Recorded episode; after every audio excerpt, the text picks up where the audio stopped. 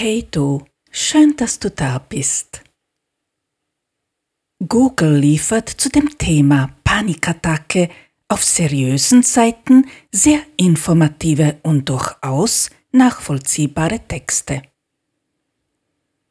Das, worüber ich in der letzten Episode gesprochen habe und worüber ich in der heutigen Episode spreche, unterscheidet sich allerdings von diesen Texten, da ich über meine eigenen Erfahrungen berichte.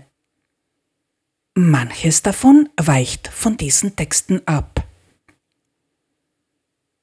Wenn ich über die Panikattacke spreche, spreche ich über die Panikattacke, die infolge einer chronischen Angststörung auftritt. Die chronische Angststörung entsteht infolge einer Traumafolgestörung, also ist das Trauma an sich die Ursache dieser Angststörung, so meine Erfahrung. Natürlich kann man mit diesen Tipps eine Panik überwinden, wenn man diese nur äußerst selten erlebt.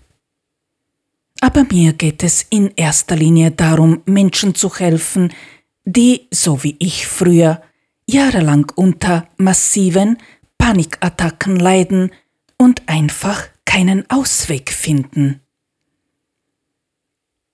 Diese Tipps, die ich im Netz gefunden habe, sind zum Teil sehr hilfreich, denn sie helfen, sich im ersten Moment zu beruhigen und ein wenig klarer denken zu können.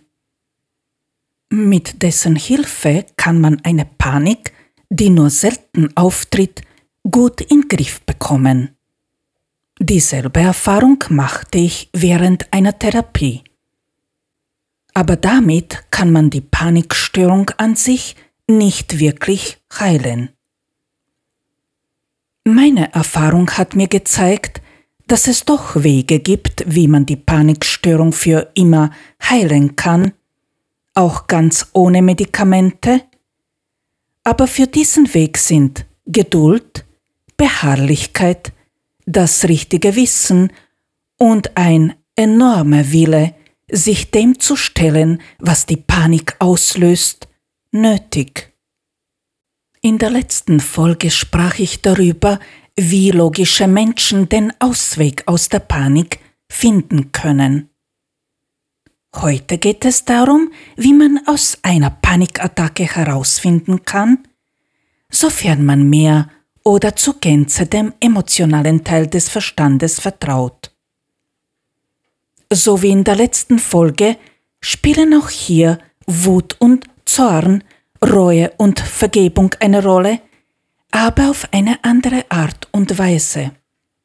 Bevor ich mich dem Thema widme, werde ich zuerst erzählen, was eine logische und was eine emotionale Erniedrigung ist, denn diese Erniedrigungen spielen eine wesentliche Rolle, wenn es um Panikattacken geht. Und zuallererst werde ich erzählen, wie man feststellen kann, ob man ein logischer oder ein emotionaler Denker ist.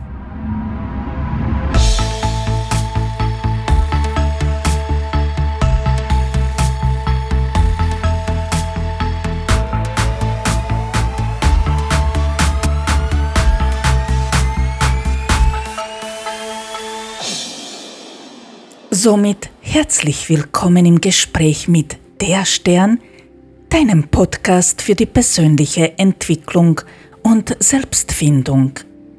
Mein Name ist Andrea. Ich würde mich sehr darüber freuen, wenn du mich und diesen Podcast unterstützen würdest, indem du ihn abonnierst, in der App bewertest, wo du meinen Podcast anhörst, die Folge teilst, mich weiterempfiehlst und oder mir auf Instagram folgst. Diesen Podcast kannst du auch finanziell unterstützen. Auf Instagram veröffentliche ich in regelmäßigen Abständen die wichtigsten Teile aus diesem Podcast sowie Texte, die dich zum Nachdenken animieren können. Alle Links hierfür findest du in der Folgebeschreibung. zu dem heutigen Thema. Bin ich ein emotionaler oder ein logischer bzw. rationaler Denker? Ich muss gerade schmunzeln, weil ich einen Test im Netz gemacht habe, wobei es dabei darum gegangen ist zu erfahren, ob man eben ein Ratio oder ein Mensch ist, der auf sein Bauchgefühl hört. Und das Ergebnis? Ich bin ein rationaler Mensch mit kühlem Kopf. also, ich habe früher nur auf meinen emotionalen Teil des Verstandes gehört, also war ich ein hundertprozentiger Emo.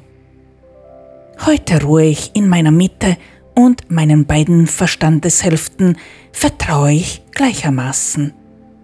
Aber gut, ich denke nicht, dass ein Test diese Antwort wirklich liefern kann. Vor etwa 20 Jahren bin ich felsenfest davon überzeugt gewesen, dass ich ein logischer Mensch bin, denn das hat mein damaliger Partner behauptet. Er hat gemeint, dass ich rational und kalt bin und er ein emotionaler Mensch ist, der ganz viel fühlen kann. Dabei hat er ausschließlich seinem logischen Teil des Verstandes das Vertrauen geschenkt. Aber das war vor vielen Jahren und in einer Zeit, wo man nicht so einfach zu allem Wissen Zugang hatte. Also nein, hier geht es nicht darum, ob man sehr sensibel und verletzlich ist, ob man leicht betroffen wirkt, ob man leicht zornig wird und so weiter. Sogar reine Logiker können von einer Sekunde auf die andere explodieren und extrem zornig werden. Hier geht es nur darum, wie man die Entscheidungen trifft, ob man nur oder eher auf das Bauchgefühl hört und danach handelt, oder ob man ganz oder eher rational überlegt und danach handelt. Kurz gesagt, es geht darum, wie man die Entscheidungen trifft. Mittige Menschen leiden nicht unter Panikattacken. Unter Panikattacken leiden im Grunde nur Menschen, die zu sehr in der einen oder der anderen Gehirnhälfte verankert sind, also die Menschen, die fast oder zur Gänze der einen oder der anderen Gehirnhälfte das Vertrauen schenken. Diese Entscheidung trifft ein Mensch nicht mit Absicht. Das passiert dann, wenn ein Mensch als Kind emotional oder logisch erniedrigt wurde, weshalb er diesen Teil des Verstandes dann vermehrt trainiert. Ein emotionaler Denker denkt eher in Bildern. Das heißt, dass vor dem inneren Auge viele Bilder zu dem Thema, worüber er denkt, vorbeiziehen. So ein Mensch braucht länger, um eine Antwort deutlich und klar zu formulieren, weil er vorher diese Bilder und damit verbundenen Gefühle in Worte fassen muss. Ein emotionaler Denker erlebt die Panik anders als der Logiker. Der Emo wird in der Panik eben panisch und manchmal auch hysterisch, da bei ihm die Emotionen außer Kontrolle geraten. Diese ist also leicht zu erkennen, der Mensch zeigt die Panik deutlich. Ein Logiker vertraut seinen Gefühlen nicht oder nicht ganz. Seine Denkweise ist rational fokussiert auf die Bedeutung der Wörter. Der Logiker, der eine Panikattacke erlebt, unterdrückt seine Gefühle. Also er reagiert nicht hysterisch, sondern mit Stress und Zorn. Sein Kopf sucht analytisch nach einer Lösung und findet sie nicht. Er findet keine Argumente mehr, die ihm eine Situation erklären. Diese Panikattacke zu erkennen ist nicht leicht, da man sich hier nicht klar ist, was in einem Menschen vorgeht, da der Logiker darüber sehr häufig gar nicht redet. Es ist weder richtig noch falsch, ein Logiker oder ein emotionaler Mensch zu sein. Unser aller Ziel ist es, eines Tages in der Mitte zu ruhen und beiden Verstandeshälften gleichermaßen zu vertrauen. Das erreicht man mit viel Übung und auf dem Weg der Selbstannahme und der Selbstliebe. Wenn du also sicher bist, dass du ein emotionaler Denker bist, der eine Panikstörung hat, dann ist diese Folge für dich die richtige. Über emotionale und logische Erniedrigung. Viele Menschen trauen sich heutzutage nicht, sich mit Menschen zu messen, die ihnen die Stirn bieten können, weil sie Angst vor Verlust haben, weil sie Angst haben zu versagen. Stattdessen messen sich die allermeisten Menschen mit schwächeren Menschen mit dem Ziel, den anderen Menschen klein zu machen, damit man sich selbst besser vorkommt. Leider werden durch solche Aktionen weder der eigene Wert erhöht, noch lernt man dabei besser zu handeln. Ziel solcher Erniedrigungen ist es auch nicht etwas zu lernen, sondern eher umgekehrt. Indem man sich besser als ein aus unserer Sicht schwächerer Mensch fühlt, muss man sich auch nicht bemühen, etwas zu lernen und sich zu verändern. Es ist ja doch viel einfacher, auf einem anderen Menschen herumzutrampeln, als sich mit gleichwertigen Menschen zu messen, wo man sich tatsächlich zuerst einmal beweisen muss, um Anerkennung zu bekommen. Man holt sich dann die Anerkennung und Bewunderung von Menschen, die mit uns gar nicht mithalten können, oder man erzwingt sich von Menschen, die von uns abhängig sind. Das ist ein Weg ohne jegliche Entwicklung, der nirgendwo hinführt.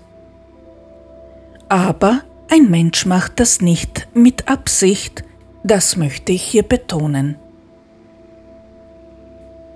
Aber warum reagiert ein Mensch so? Woher kommt das Bedürfnis, einen anderen Menschen zu erniedrigen? Das liegt im Grunde auf der Hand. Diese Erfahrung, erniedrigt zu werden, haben die meisten von uns schon als Kinder gemacht, denn unsere Eltern wurden auch erniedrigt. Ein Kreislauf ohne Ende. In erster Linie erniedrigen die Eltern ihre Kinder deshalb, weil sie sich eben nicht trauen, sich mit Gleichen zu messen. Weil sie selbst von oben herab als Kinder behandelt wurden, haben sie selbst gelernt, dass man Kinder eben von oben herab behandelt und nicht als gleichwertig ansieht. Viele Eltern sind zudem sehr ungeduldig und wünschen sich, dass die Kinder bei der Geburt schon alles wissen und können. Die Ungeduld führt dazu, man dem Kind nicht hilft, sich selbst zu helfen, sondern die Sache, die das Kind noch nicht kann, selbst macht. In vielen Fällen holen sich die Eltern auf diese Weise die Bestätigung vom Kind, dass sie eine Sache gut können. Und die Kinder bleiben unwissend. Für Kind ist nicht förderlich, wenn die Eltern zeigen, wie gut sie sind. Erwachsene Menschen sollten eigentlich schon wissen, ob und wie gut sie wirklich sind. Kinder benötigen Erwachsene, die dem Kind erlauben, selbst zu erfahren, wie eine Sache geht. Solche Erwachsene die geduldig zuhören, wenn ein Kind so redet, als ob es dem erwachsenen Menschen eine Sache beibringen will. Weißt du, was ich damit meine? Erlaube einem Kind dir zu erklären, wie eine Sache funktioniert. Du weißt ja eh, wie sie funktioniert, aber das Kind eben nicht. Wenn ein Kind die Möglichkeit bekommt, dir zu erklären, wie etwas funktioniert, lernt es am schnellsten. Ich weiß, so eine Denkweise ist sehr ungewöhnlich, aber sie hat es in sich. Sätze wie Das kannst du nicht, du bist schlecht in, du bemühst dich nicht, etc. haben in der Erziehung nichts verloren. Dennoch, so werden viele Kinder erzogen. Das ist demütigend und erniedrigend. Ich habe diese Sache noch sehr mild und recht schmerzfrei beschrieben. Wie es in vielen Familien oft zugeht, wenn die Eltern Stress haben und selbst schwer traumatisiert sind, das kann sich jeder selbst ausmalen. Weil viele von uns es erlebt haben, als Kind von eigenen Eltern erniedrigt worden zu sein, ist diese Erfahrung ein Teil unseres Denkmusters und unseres Verhaltens, bis wir selbst erkannt haben, wie wir uns verhalten und dieses dann verändert haben. Die meisten Partner machen dieselbe Erfahrung, dass sie sich gegenseitig erniedrigen, weil sie getriggert werden und in diesen Momenten, wo sie auf einen Trigger reagieren, glauben, dass sie eine Sache, die sie als Kind erlebt haben, wieder erleben. Wir Menschen reagieren eben, bis wir gelernt haben, nicht mehr auf diese Trigger zu reagieren. Aber das ist ein langer Prozess. Hier zwei Beispiele. Ein logischer Mensch erniedrigt einen emotionalen Partner, wenn er glaubt, dass der Partner nicht imstande ist, eine logische Sache selbst zu erlernen. Wenn ein logischer Partner ständig die Aufgaben, die ein emotionaler Partner selbst erlernen könnte, für ihn löst, wird ein emotionaler Partner die Sache nie erlernen können und wird vom logischen Partner abhängig bleiben.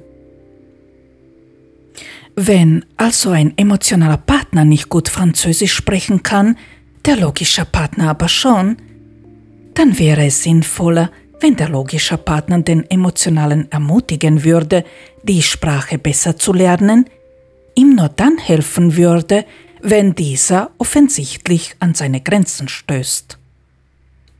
Das würde die Liebe tun. Angst hingegen erschafft was anderes. Angst macht es, dass der logische Partner immer wieder herzeigt, wie gut er in Französisch ist, und der emotionale Partner fühlt sich dann immer klein und glaubt, die Sache nie so gut erlernen zu können wie der Logiker. Umgekehrt dasselbe. Emotionale Menschen sind einfach besser darin, die Geborgenheit zu geben und vorzuleben. Wenn ein emotionaler Mensch seinem Partner jedoch alles abnimmt, weil er sich dadurch die Anerkennung erhofft, ist das für einen logischen Menschen erniedrigend. Auch hier gilt dasselbe. Wie soll ein Mensch lernen, sich besser um sich und andere zu kümmern, wenn sein Partner ihm alles abnimmt, sich dann gleichzeitig darüber ärgert, weil er alles für ihn machen muss? Fakt ist, hier spielt die Ungeduld eine gravierende Rolle. Emotionale Menschen sind nicht so schnell in der Entwicklung, wenn es um logische Themen geht, und logische Menschen nicht, wenn es um emotionale Themen geht. Genau das ist der Grund, weshalb sich emotionale und logische Menschen oft missverstehen. Wenn sich zwei Menschen ausmachen, wie sie miteinander leben wollen und der logische Partner zum Beispiel da nicht mitmachen will, dann hat man ein Problem. Es ist nicht die Lösung in so einer Beziehung, dem Partner nachzulaufen und ihn zu bitten, dass er sich an die Abmachungen haltet. Und es ist nicht die Aufgabe des emotionalen Menschen, diese Aufgaben für den Partner zu erledigen. Ein emotionaler Mensch kann es vorleben, wie eine Sache geht. Will der logische Partner diese Sache nicht erlernen, dann liebt er eben nicht wirklich. Wenn sich ein Partner also nicht ändern will, weil er lieber erniedrigt werden möchte, als dass er sich mehr Mühe gibt, dann gibt es nur eine Lösung. Trennung. Mit Zwang funktioniert eine Beziehung nicht, da es da keine Liebe gibt. Also einen Partner zwingen zu wollen, dass er sich verändert, ist absolut sinnlos. Wenn man jedoch in so einer Beziehung bleiben will, weil man auf ein Wunder hofft, schadet man sich nur selbst, aber ganz ehrlich auch dem anderen Menschen. Jeder Mensch muss selbst entscheiden, ob er sich verändern möchte oder nicht. Und kein Mensch soll die Aufgabe eines anderen Menschen übernehmen, was eben viele machen, und das ist erniedrigend. Weil wir eben auf so einen Trigger reagieren, verhalten wir uns in diesem Moment zu einem anderen Menschen gleich so, wie wir uns als Kind verhalten haben. Wir erkennen nicht, dass die Situation nicht dieselbe ist. Wir erkennen nämlich in diesen Momenten nicht, dass wir erwachsen sind und sehr wohl eine Möglichkeit haben, anders zu reagieren. Ich habe oft nicht erkannt, dass ich als erwachsene Person sehr wohl imstande bin, mich zu verteidigen. Als Kind konnte ich mich natürlich nicht wehren, weil ich von meinen Eltern abhängig war, und zumindest wenn es um meinen Vater und Bruder ging, war ich körperlich sowohl viel kleiner als auch deutlich schwächer. Aber als erwachsene Person kann man sich wehren. Das ist es, was ein Verstand erkennen muss, damit er im Jetzt leben kann. Trigger sind nicht die Feinde eines Menschen. Trauma ist nicht der Feind eines Menschen. Diese Dinge sind da, weil sie einem Menschen etwas mitteilen wollen – mitteilen, dass man sich die Sache im Jetzt genau anschauen soll, damit man sich von falschen Vorstellungen befreit. Als erwachsener Mensch hat man alle Werkzeuge der Welt zur Verfügung, um zu lernen, sich in eigener Haut sicher und geborgen zu fühlen. Alle. Man muss nur das richtige Werkzeug finden, das richtige Verhalten erlernen, dem Verstand zeigen, wie er sich im Jetzt in einer Situation sicher fühlt und wie er am besten denken soll, um eine Situation zu meistern. Nur bezieht sich hier auf die klare Anweisung, die recht kurz ist. Die Umsetzung ist manchmal jedoch eine Monsteraufgabe. Warum ich in Bezug auf das Thema über die logische und emotionale Erniedrigung erzähle? Damit du dir bewusst wirst, dass diese Erniedrigungen in der Kindheit dafür verantwortlich sind, dass du heute unter Panikattacken leidest.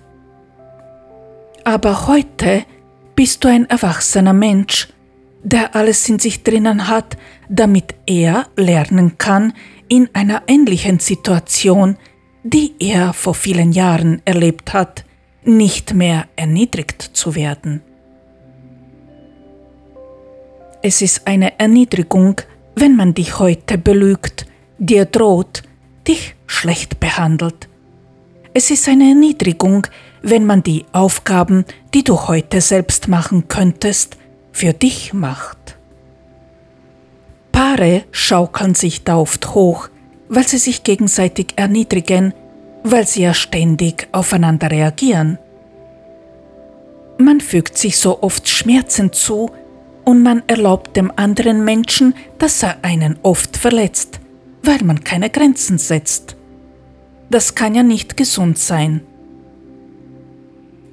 Hier muss zumindest ein Mensch damit aufhören, einer, der lernt, sich selbst zu lieben. Einer, der den Schmerz weder mehr geben noch annehmen will. Will sich der andere Partner nicht ändern, dann gibt es für so eine Beziehung keine Lösung. Aber auch hier gibt es ein Aber. Würde es keinen Menschen geben, der dich im Jetzt erniedrigt, würdest du keinen Grund sehen, dich mehr zu bemühen und über dich selbst hinauszuwachsen. Viele Menschen lernen erst dann wirklich stark zu sein, wenn sie sich aus einer Situation selbst befreit haben, die für sie unerträglich erniedrigend war. Auch wenn das jetzt vielleicht total schräg klingt, aber man sollte seinem Peiniger doch irgendwie auch dankbar sein, denn ohne diese Hilfe würde man nicht erkennen, dass es noch Sachen gibt, die in uns drinnen sehr schmerzen und nicht aufgearbeitet worden sind. Dennoch, sobald man erkannt hat, dass man sich befreien kann, sollte man sich befreien und dem Peiniger die Entscheidung überlassen, ob er sich ändern will oder nicht. Auf dem ersten Platz zu sein bedeutet, dass man sich nur um sich selbst kümmert und die Aufgaben eines anderen Menschen nicht für ihn erledigt. Und ehrlich, ist nicht gerade das die wahre Liebe? Was ist eine Panikattacke? Bevor ich erkläre, was eine Panikattacke ist, wäre es sinnvoll zu erklären, was Panik überhaupt ist. Panik ist übermächtige Angst, die zu unüberlegten, nicht kontrollierbaren Reaktionen führt. Man kann sagen, Angst zu spüren ist normal. Wer allerdings nicht gelernt hat, mit der Angst gut umzugehen, empfindet Panik, die eine ungesunde Reaktion auf eine echte oder scheinbare Gefahr ist. Wenn man in einer Situation, wo man Angst verspürt hat, nicht gelernt hat, diese Angst zu verstehen und eine Strategie zu entwickeln, damit man in einer ähnlichen Situation darauf vorbereitet ist und sich gut schützen kann, wird unser Verstand in einer ähnlichen Situation nicht wissen, wie er auf diese reagieren soll. Weil er dem betroffenen Menschen keine Strategie anbieten kann, dreht der Verstand im Grunde durch und der Mensch hat Panik. Panik entsteht also, wenn der Verstand keine Strategie und keine Argumente mehr liefern kann, um aus einer Situation herauszufinden. Je öfter der Verstand so eine Situation erlebt, und das ist es egal, ob die Situation real oder nur gedacht ist, weil man getriggert wurde, und je öfter er erleben muss, dass er für eine Situation keinen Ausweg anbieten kann, desto stärker wird dann die Panik. Und aus der Panik bildet sich dann eine Attacke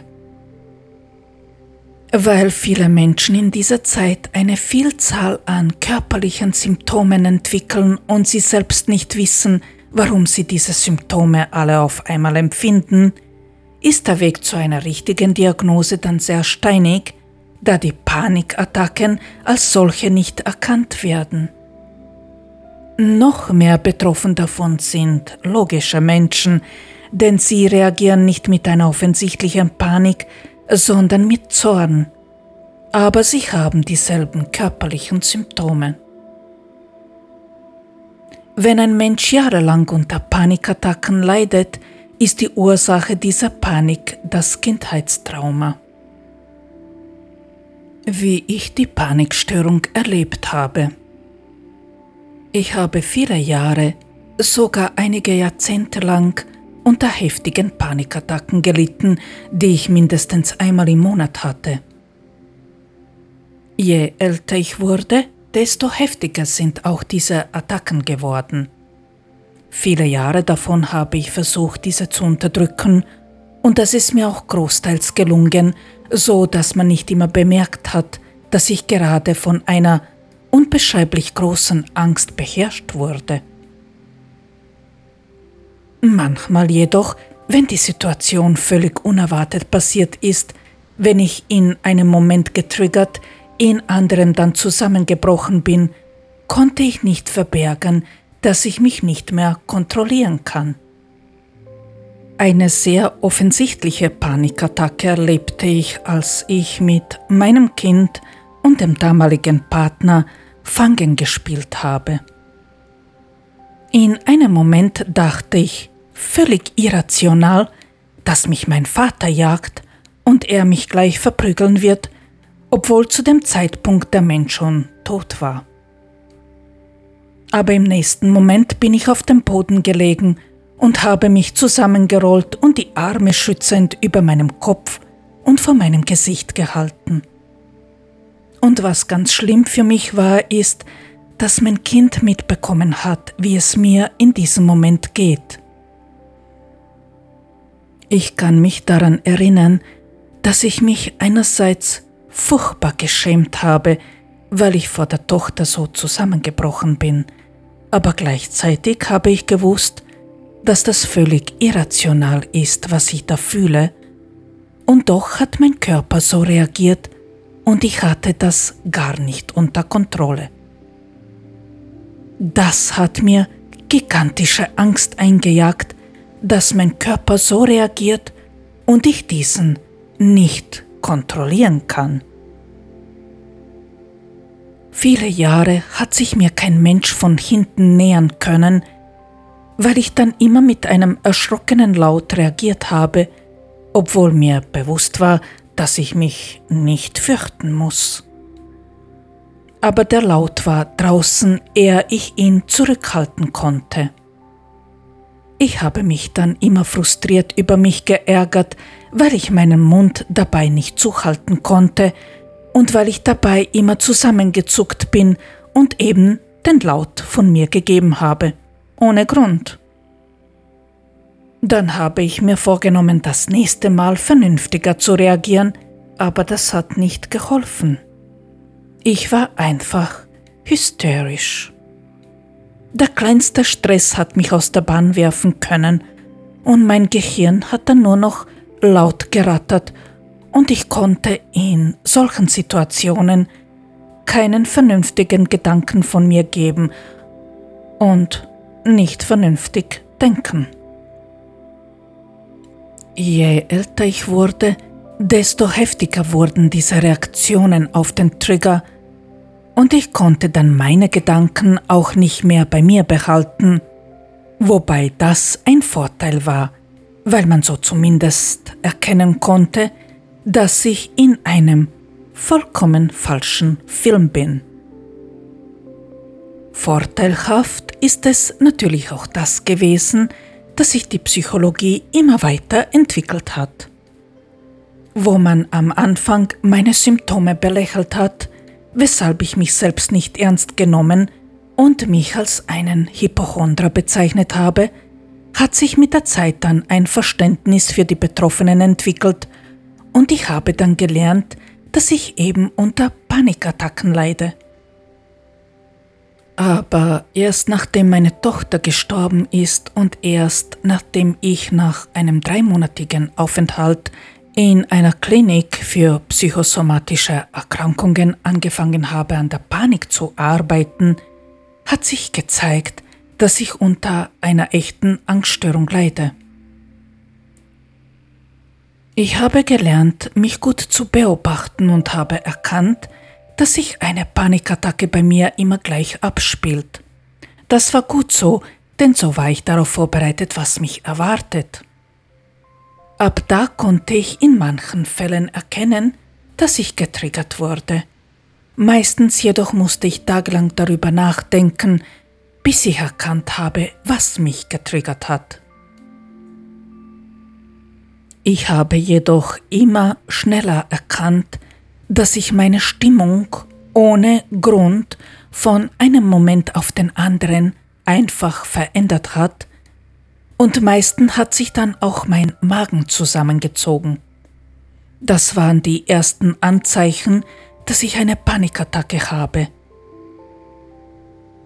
Bis zu dem Moment, wo ich gelernt habe zu erkennen, was ich tun muss, damit ich aus der Panik herausfinde, hat dieser Zustand auch einige Tage anhalten können, manchmal sogar Wochen. Die längste und die schlimmste Panikattacke, an die ich mich bewusst erinnere, dauerte drei Wochen, weil nichts, was ich tat, mir helfen konnte, mich wieder zu beruhigen. Da half nur Zeit, die verstreichen musste, damit ich wieder zu mir finden konnte. Manchmal half mir stundenlang zu schlafen, manchmal die Musik. Die Tabletten, die ich als Einschlafhilfe benutzt habe, haben mir geholfen, dass sich die Nerven mit der Zeit entspannt haben, denn während der Panik war ich die ganze Zeit unter einem enormen Stress. Als ich dann angefangen habe, die Panik aufzuarbeiten, hat die Attacke selbst selten länger als einen Tag angehalten. Nach ein paar Stunden war ich mir meistens schon sicher, dass ich in Panik bin und die Hilfe benötige, die ich mir dann geholt habe, bis ich den Dreh herausgefunden habe, wie ich mich selbst aus der Panik herausholen kann. Dennoch hat die ganze Sache an sich, also die Panikattacke und die Folgen von ihr, doch länger gedauert als nur ein paar Stunden oder einen Tag. Sobald ich mich wieder entspannt habe, hat mein Körper mit einer heftigen Migräne reagiert. Diese habe ich meistens am nächsten Tag nach dem Aufwachen gehabt. An dem Tag musste ich fast immer einfach im Bett bleiben, weil die Schmerzen nicht aufhören wollten. Meistens hat die Migräne dann nach einem Tag ganz nachgelassen, aber dann kam noch eine Sache dazu. Nach diesen zwei Tagen hatte ich noch circa 48 Stunden in etwa ganz seltsame Körperschmerzen. Einige Ärzte haben gemeint, dass ich die Schmerzkrankheit Fibromyalgie habe, aber das stimmte so nicht. Ich habe mich über einen längeren Zeitraum beobachtet und habe erkannt, dass diese Schmerzen einfach ein schlimmer Muskelkater sind, da ich während der Panikattacke sehr leicht fast unerkannt, dennoch ständig gezittert habe. Ich hatte einfach furchtbare Angst in der Zeit, weil ich eine Sache aus meiner Kindheit noch einmal erlebt habe. Diese Erkenntnis hat mir geholfen, mich besser auf diese Zeiten vorzubereiten. Als ich verstanden habe, wie meine Panik abläuft, habe ich gewusst, wie ich mir besser helfen kann. Eine Wärmflasche, gute Öle und leichte Massagen haben mir geholfen, diese Zeit besser zu überstehen.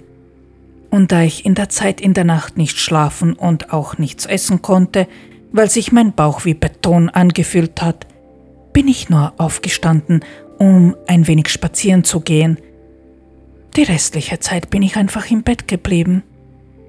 Nach vier Tagen in etwa war der Spuck dann vorbei. Meistens. Was mich jedoch sehr überrascht hat, ist, dass ich die Panikattacke immer gleich erlebt habe, auch dann, wo ich schon einige Jahre an dem Thema gearbeitet und mich selbst aus einer Attacke habe befreien können. Zwar sind diese Attacken immer seltener geworden, aber wenn mich eine Sache wieder mal getriggert hat, war der Ablauf absolut gleich. Die Schmerzen sind mit der Zeit nicht mehr ganz so schlimm gewesen, aber der ganze Ablauf an sich war identisch. Was sich jedoch stark verändert hat, ist, dass nach vier Tagen die ganze Sache aufgearbeitet wurde. Ich habe nie mehr erlebt, dass eine Attacke mit Folgen länger als diese vier Tage dauert. Ich musste durch alle meine Ängste durchgehen, bis ich auch den letzten Trigger sozusagen aufgearbeitet und erkannt habe, wie ich mich im Jetzt verhalten soll. Man fühlt sich alleingelassen. Das Problem, wenn man unter Panikattacken leidet, ist, dass man die Panik erst dann wirklich erkennt, wenn man Zeit hat, sich mit sich selbst zu beschäftigen. In der restlichen Zeit versucht man zu funktionieren. Wenn man allerdings Zeit hat, sich mit sich auseinanderzusetzen, passiert das in der Regel eher am Abend oder in der Nacht. Und am Abend kann man schlecht zu einem Therapeuten gehen. Panikattacken sind nicht planbar. Und wenn man einen Termin benötigt bei einem Therapeuten oder dem Psychiater, dann wartet man oft Tage oder Monate, bis man drankommt. Ja. Und wenn man keine Panik hat, dann braucht man auch keine Hilfe von anderen bezüglich dieses Themas. Die Problematik ist jedoch, dass man aus einer Panikattacke erst lernen muss, selbst herauszufinden, selbst dann, wenn man weiß, wie das geht. Das ist eine wirklich verzwickte Angelegenheit und aus meiner Sicht ein ernstes Problem. Sowohl ein logischer als auch ein emotionaler Denker benötigen am Anfang Hilfe eines anderen Menschen, damit man lernen kann, aus der Panik herauszufinden. Logische Menschen können mit der richtigen Anweisung jedoch leichter selbst herausfinden als emotionale, so meine Erfahrung. Ihnen reicht es zu wissen, dass jemand da ist, dass sie nicht allein sind. Manchen Menschen reicht es dann, wenn sie in einem Forum schreiben oder ähnlich. Aber das Gefühl, dass jemand da ist, ist für einen logischen Menschen sehr wichtig.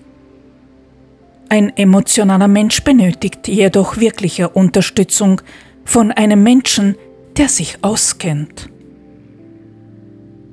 Merkmale der Panikattacke Während der Panikattacke erlebt der Mensch, der in der Panik ist, die Sache, vor der er sich als Kind gefürchtet und die er nicht aufgearbeitet hat, noch einmal im Erwachsenenalter. Und wenn man diese Sache immer und immer wieder erlebt, sofern man das Thema nicht aufarbeitet, werden diese Ängste dann automatisch größer. Als ich mich mit der Panik in mir angefangen habe ausgiebig zu beschäftigen, bin ich mir bewusst geworden, dass es oft schon gereicht hat, wenn die Menschen auf dem Gehsteig auf mich zugekommen sind und ich wegen der Straße nicht gut ausweichen konnte. Schon in solchen einfachen Situationen musste ich die Straßenseite wechseln, damit ich weiter funktionieren kann. Das mag jetzt seltsam klingen, aber so war das wirklich.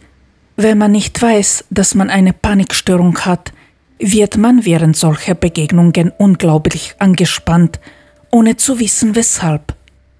Dann bleibt man auf der gleichen Straßenseite, man geht an den Menschen, die auf einen zukommen, vorbei. Aber innerlich glaubt man, durchdrehen zu müssen. Jeder Blick wirkt dann bedrohlich, jede nur so kleine Berührung unerträglich und man weiß nicht weshalb. Aber wenn man dann diese Panik unterdrückt, was man tut, weil man nicht weiß, was das ist, was da ist, kann man sich noch irgendwie zwingen, da einfach vorbeizugehen. Wird man sich jedoch bewusst, dass man deshalb Panik bekommt, muss man die Straßenseite wechseln, bis man gelernt hat, im Jetzt zu bleiben.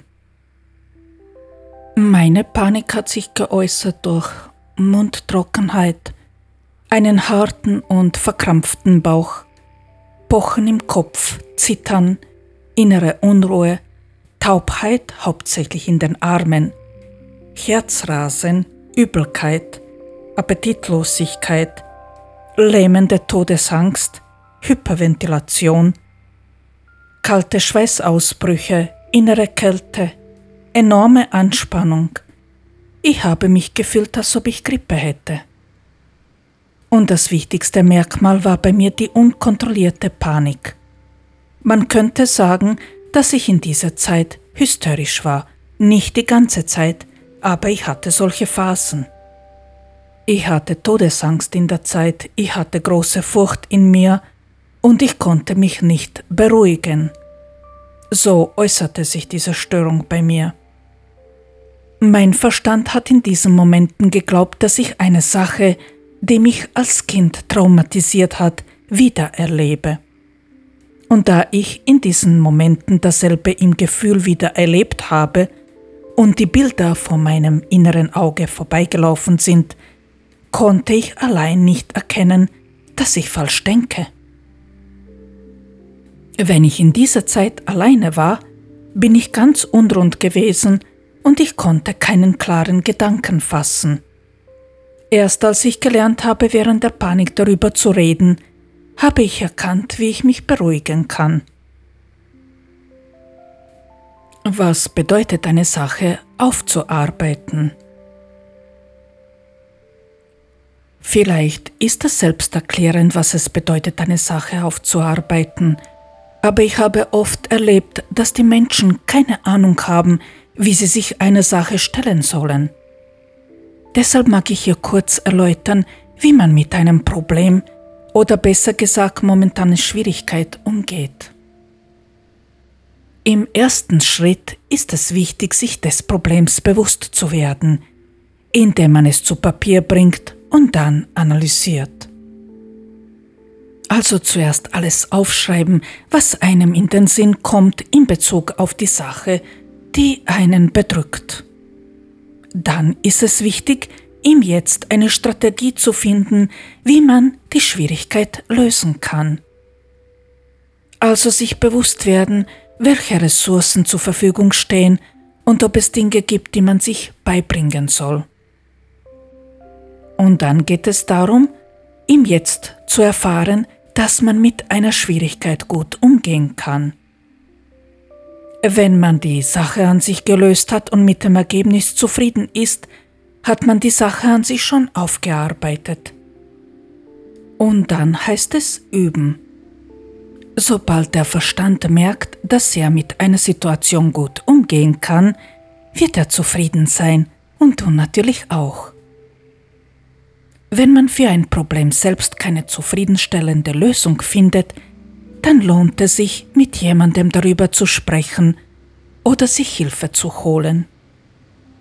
Es hat keinen Sinn, die Ängste und Probleme immer wieder vor sich herzuschieben, denn dadurch werden sie nur noch größer und mächtiger. Je früher man sich mit einer Sache auseinandersetzt und je öfter man das tut, desto kleiner werden dann die Ängste. der Ausweg aus einer Panikattacke für emotionale Menschen. Auch hier gilt wie bei logischen Menschen. Was du tun musst, damit du aus einer Panik wieder herausfinden kannst, ist, deinem Verstand eine neue Strategie anzubieten. Der einzige Weg, damit die Panik für immer verschwinden kann. Wenn der Verstand weiß, dass er im Jetzt eine Situation völlig im Griff hat, hat er keinen Bedarf mehr unsicher zu sein, geschweige denn in Panik zu geraten. Aber emotionale Menschen brauchen im Gegensatz zu logischen Menschen die richtige Logik, denn sie fühlen richtig. Was ich damit sagen will. Wenn ein emotionaler Mensch in Panik ist, fühlt er richtig. Er fühlt dieselbe Angst, weil er glaubt, eine Situation zu erleben, die er schon erlebt hat und wo er schlimme Sachen und Ängste erleiden musste. Diese Angst sagt ihm, dass er so eine Situation fürchten muss, denn da passieren schlimme Sachen mit ihm.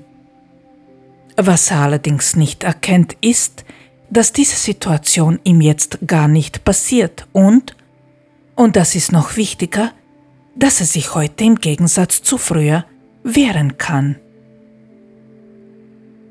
Diese Übung können emotionale Menschen am Anfang nicht allein machen, weil sie für den Ausweg aus der Panik einen Menschen brauchen, der ihnen hilft, die richtige Logik zu finden. Die Person, die dich dabei unterstützt, muss nicht zwingend ein Psychologe, Therapeut oder ein Coach, der Erfahrung im Umgang mit traumatisierten Menschen hat, sein. Aber wenn du keine geeignete Person für dein Tun findest, sind diese Personen bestens dafür geeignet, dich in deiner Aufarbeitung zu unterstützen.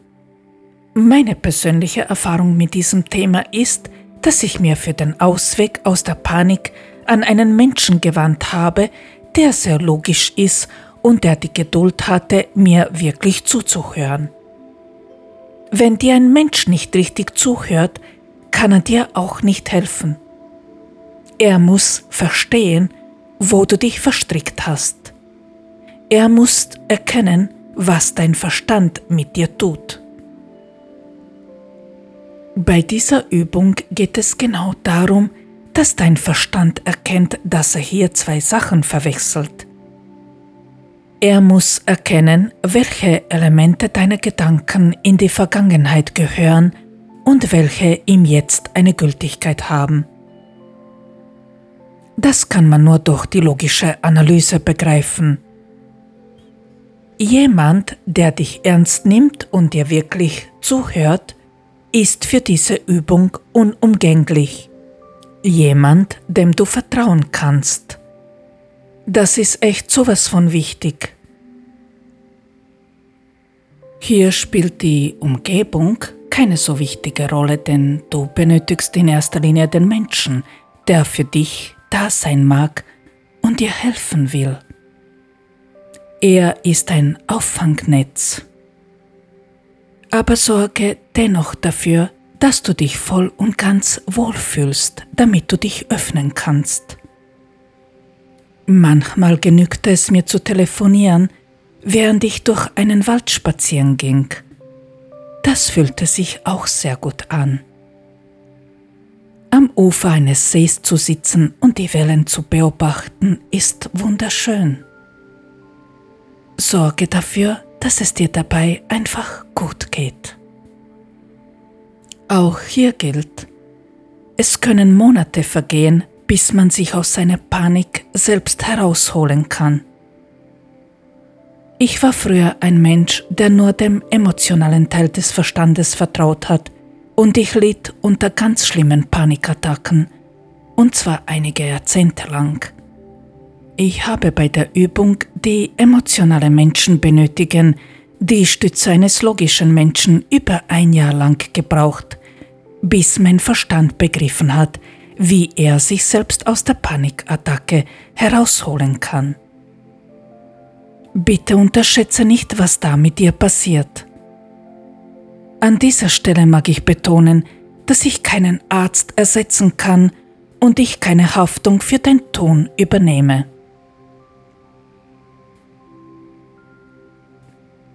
Sobald du also merkst, dass du getriggert worden bist und die Panik hochkommt, stelle bitte sicher, dass diese Person, die dich dabei unterstützen will, Zeit für dich hat. Je früher du dich aus der Panik herausholen kannst, desto leichter wirst du auch die nächsten Stunden und Tage verbringen. Sobald diese Person Zeit für dich hat, ist es jetzt nötig, mit der Arbeit zu beginnen. Erzähle dieser Person bitte alles, aber absolut alles, was dir in den Sinn kommt. Erzähle ihr, was du fühlst, welche Gedanken in deinem Kopf herumspucken und dir deine Kraft rauben.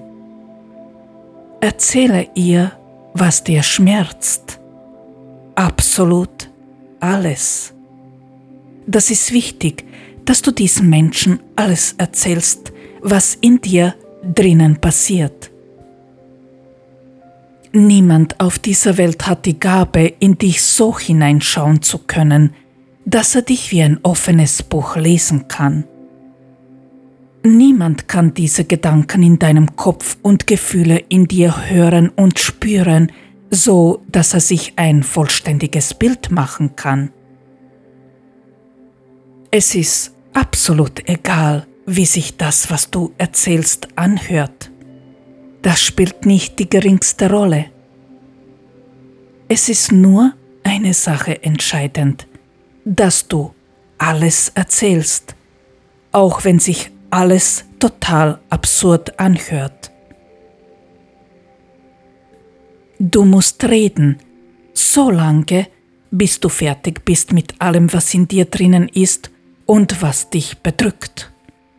Denn nur dann, wenn du wirklich alles erzählt hast, wirst du anfangen, dich zu entspannen und eine Erleichterung zu spüren. Denke bitte daran, dass du in diesen Momenten am verletzlichsten bist und du eine Sache, die vor ganz vielen Jahren passiert ist, noch einmal durchlebst. In diesen Momenten bist du das kleine, unverstandene Kind, das niemand getröstet hat, dem man vielleicht und wahrscheinlich seelische und körperliche Gewalt angetan hat. Es gibt keinen Grund, sich zu schämen, weil man im Jetzt noch immer so hilflos ist. Wie soll so eine Sache von selbst ja weggehen? Also alles erzählen, aber mach diese Übung am Anfang nur in Anwesenheit einer vertrauten Person, bis du den Dreh herausgefunden hast, wie du dich aus der Panik selbst befreien kannst. Später kannst du dann die Gedanken auf ein Papier bringen und selbst analysieren. Und noch viel später wird es dir gelingen, mit dir selbst zu reden und dich so aus der Panik herauszuholen. Wenn du weinen magst, dann weine dabei wenn du schreien magst, dann lass auch das zu. Es ist wichtig, dass du merkst, dass dir in diesen Momenten nichts, aber gar nichts mehr passiert und du so sein kannst, wie du bist. Niemand wird dich bestrafen, niemand wird grob zu dir sein. Nehmen wir an, dass du der Person deines Vertrauens alles erzählt hast, was dich bedrückt. Jetzt an dieser Stelle übernimmt die Person deines Vertrauens die ihr zugeordnete Rolle. Diese Person soll sich dann die Zeit nehmen und solange du das benötigst, die Sachen, die in der Vergangenheit passiert sind, von dem trennen, was im Jetzt ist. Das kann eine Zeit lang dauern, bis dieser Mensch die gesamte Situation gut analysiert und durchdenkt. Und sobald er damit fertig ist, soll er dir bitte in Ruhe und so verständlich wie nur möglich aufzeigen, wo sich dein Verstand bitte eingekringelt und verknotet hat. Höre sehr aufmerksam zu, und denke über die gesamte Analyse in Ruhe nach. Stelle jeden Gedanken an den richtigen Platz.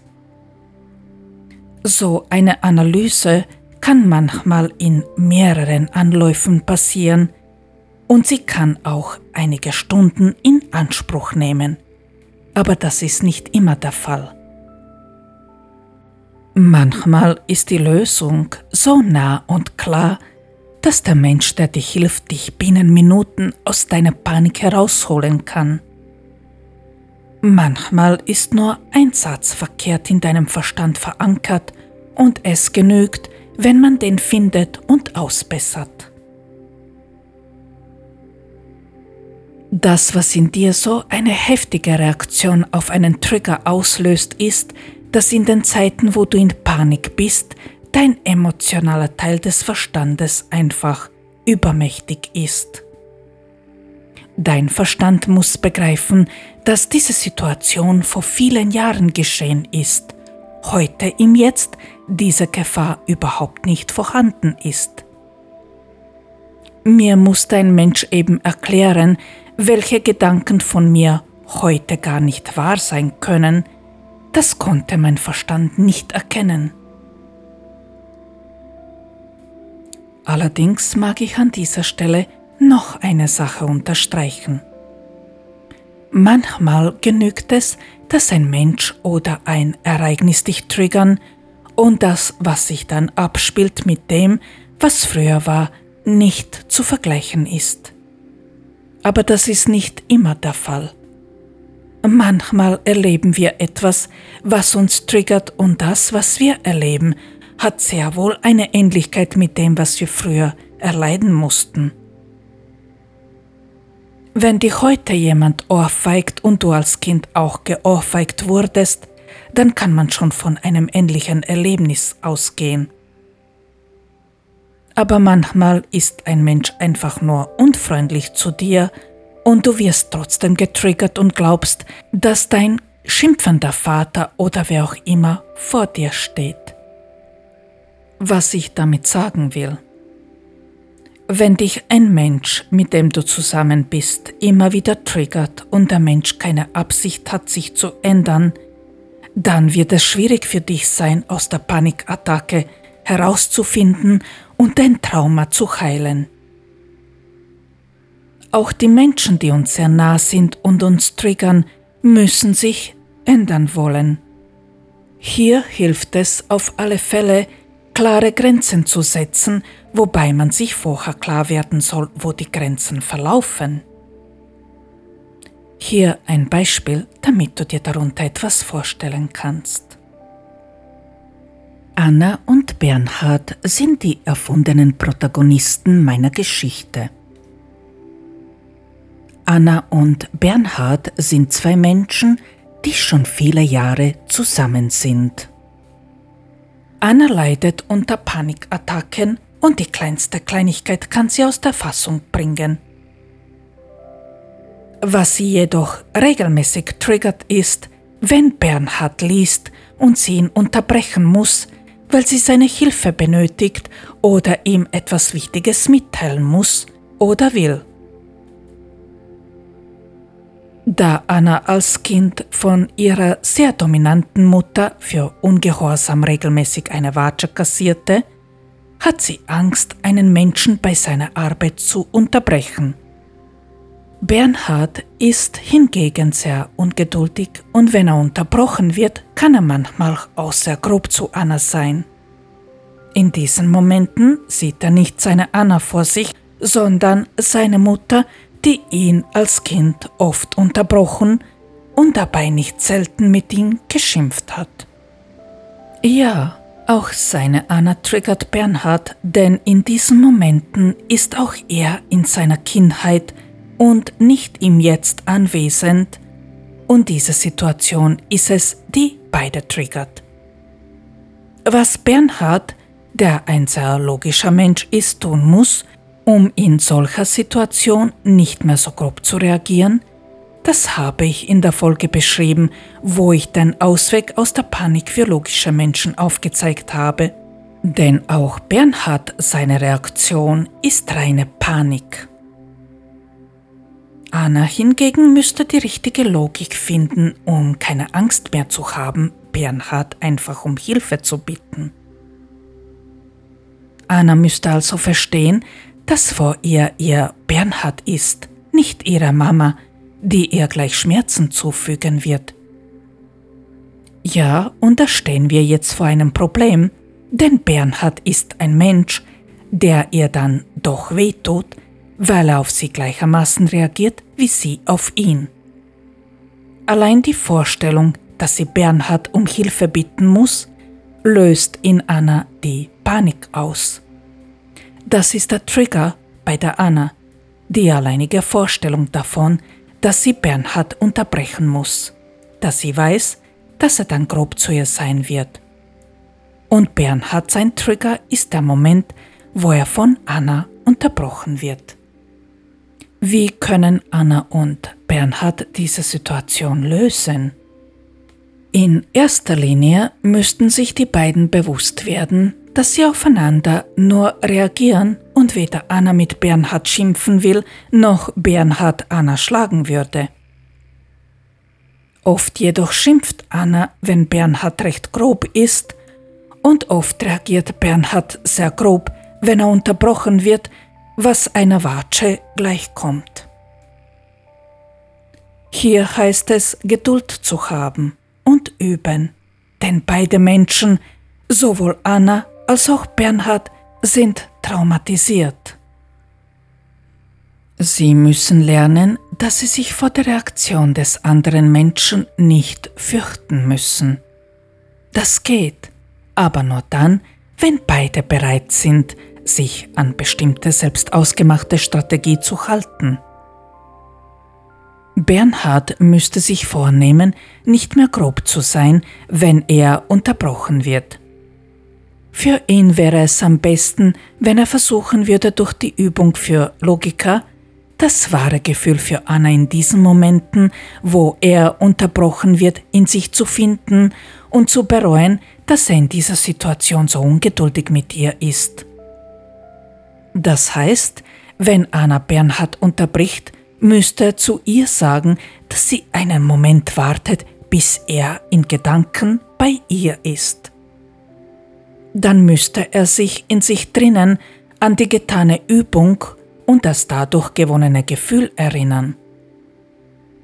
Wenn er dieses Gefühl durch die getane Übung in sich gespeichert hat, kann er es recht schnell wiederfinden und abrufen. Das dauert dann höchstens einige Sekunden oder ein, zwei Minuten, während Anna in dieser Zeit geduldig warten muss, bis Bernhard soweit ist, ihr zuzuhören. Anna hingegen muss in einem Gespräch mit Bernhard offen über ihr Empfinden erzählen.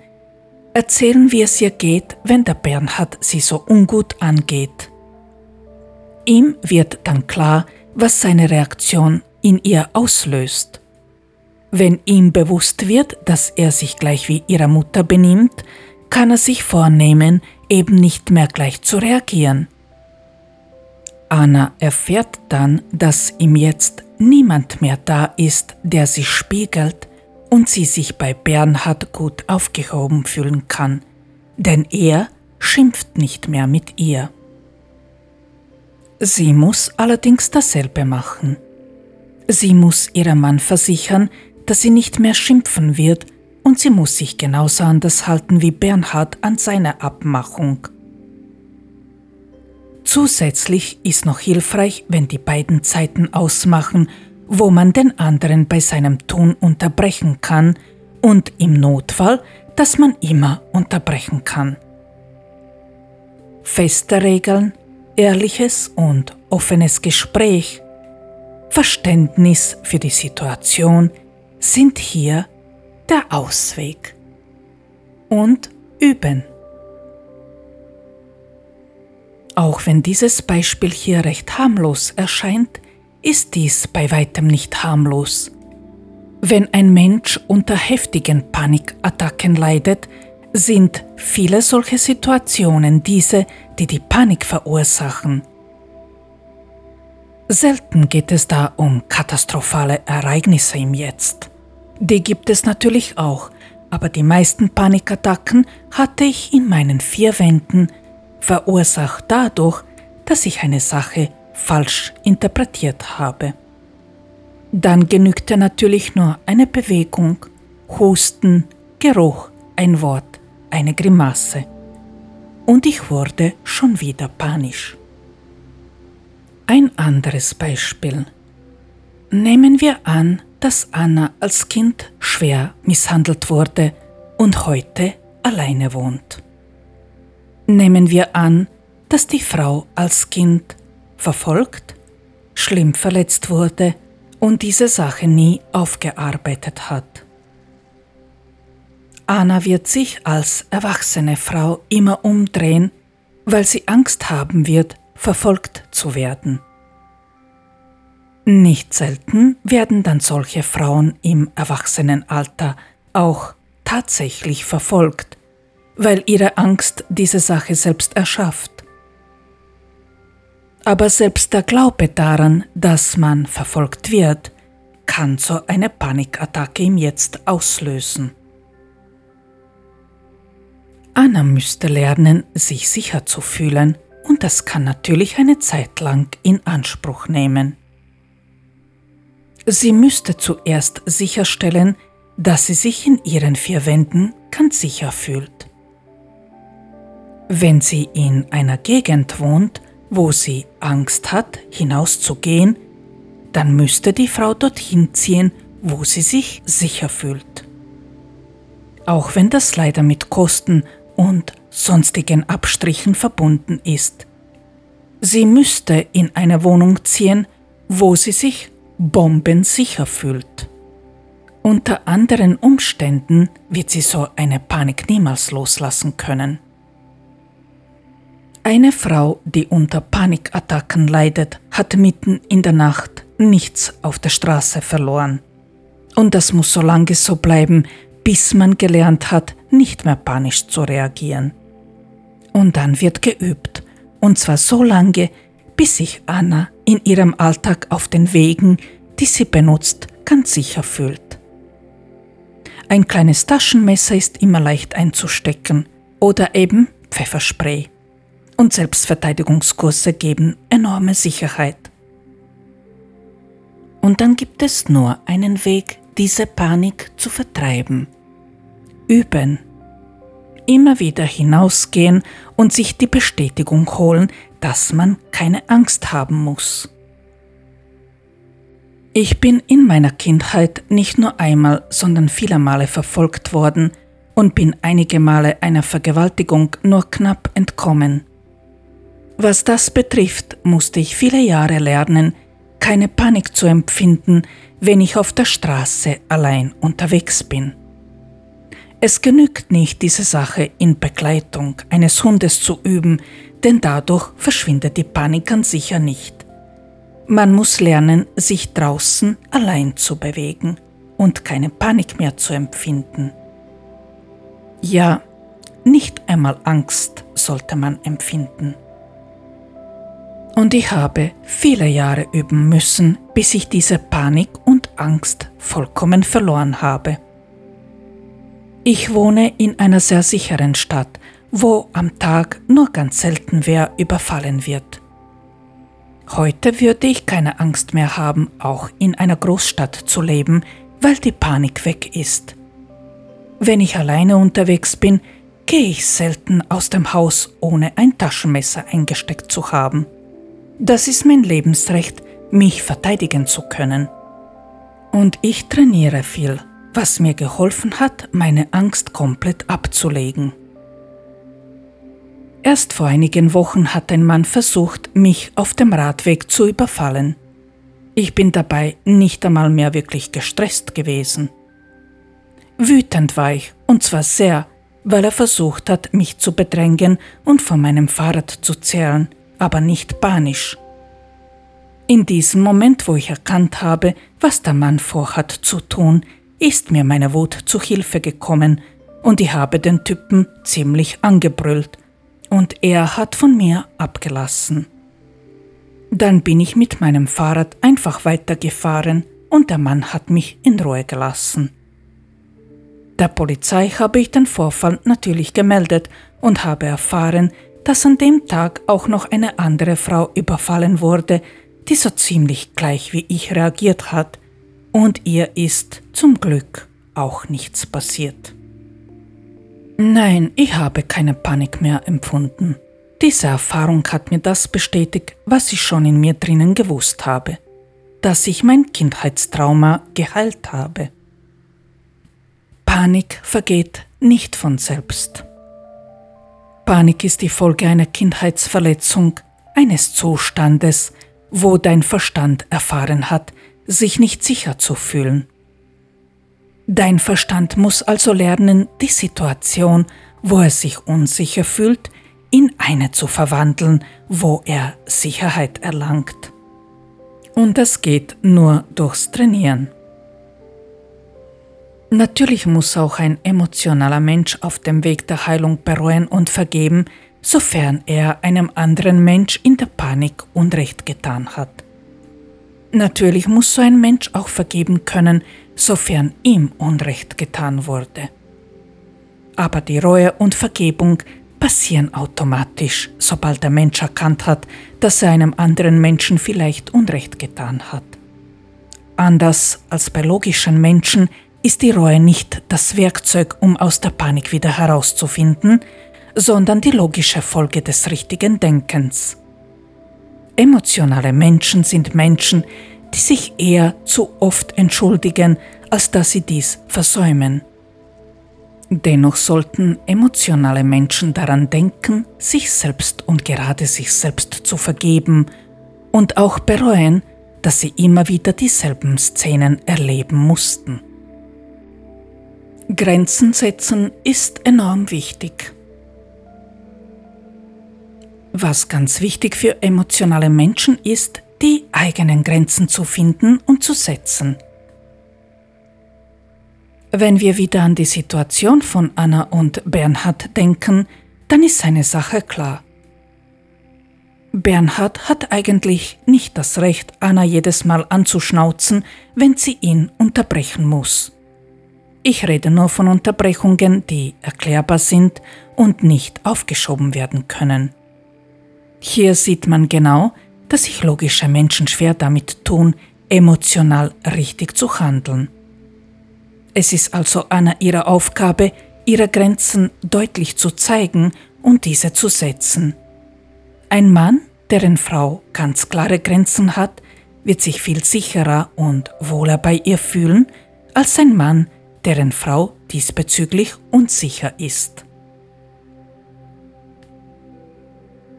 Ich war immer schon eine sehr direkte Person, die das sagt, was sie denkt aber früher brauchte ich dafür immer sehr viel Druck, um mich zu trauen, überhaupt etwas zu sagen.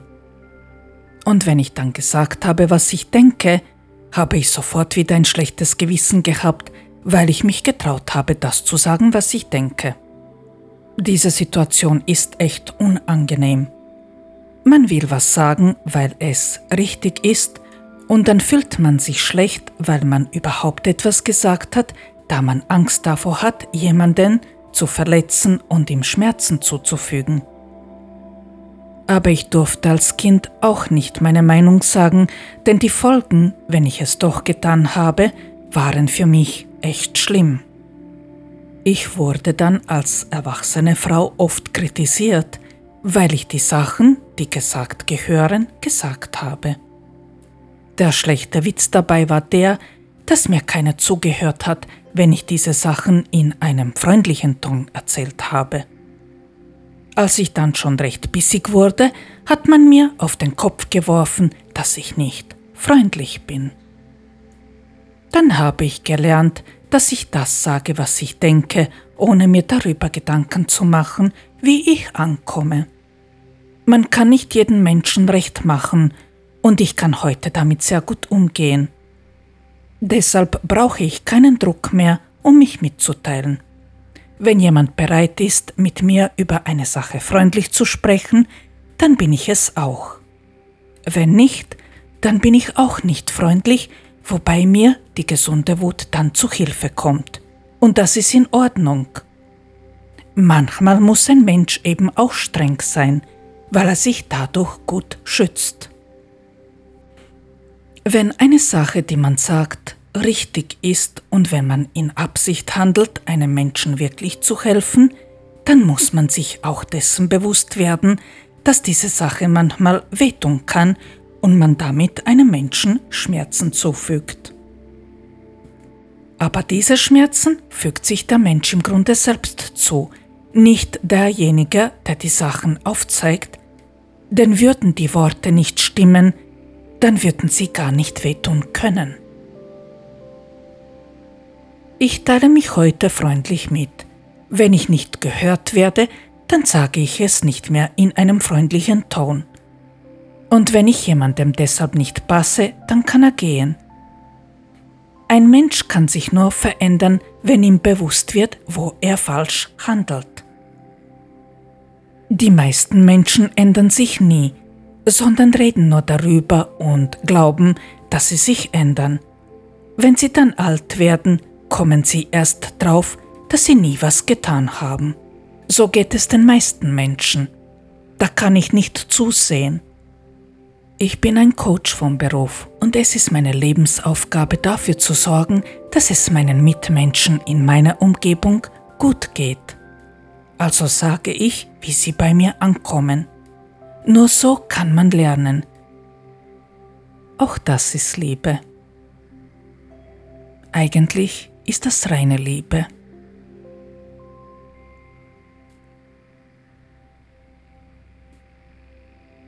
Vielen Dank für das Zuhören. Ich hoffe sehr, dass diese Episode für dich hilfreich war und dass du mit dem Gesagten etwas anfangen kannst. Sollte dir etwas unklar sein, frag einfach nach. Solltest du Fragen, Anregungen oder Wünsche bezüglich Themen, die dich beschäftigen oder interessieren haben, schreibe mir einfach. Diesbezüglich kannst du meine Mail oder die Kommentarfunktion auf Instagram nutzen. Falls du einmal mehr Unterstützung wünschst, kannst du mich gerne kontaktieren und einen Termin vereinbaren. Die Links hierfür findest du in der Folgebeschreibung. Hab eine wunderbare Zeit, mach es gut und denke daran, immer lächeln. Wir hören uns in zwei Wochen wieder. Bis dann. Ciao.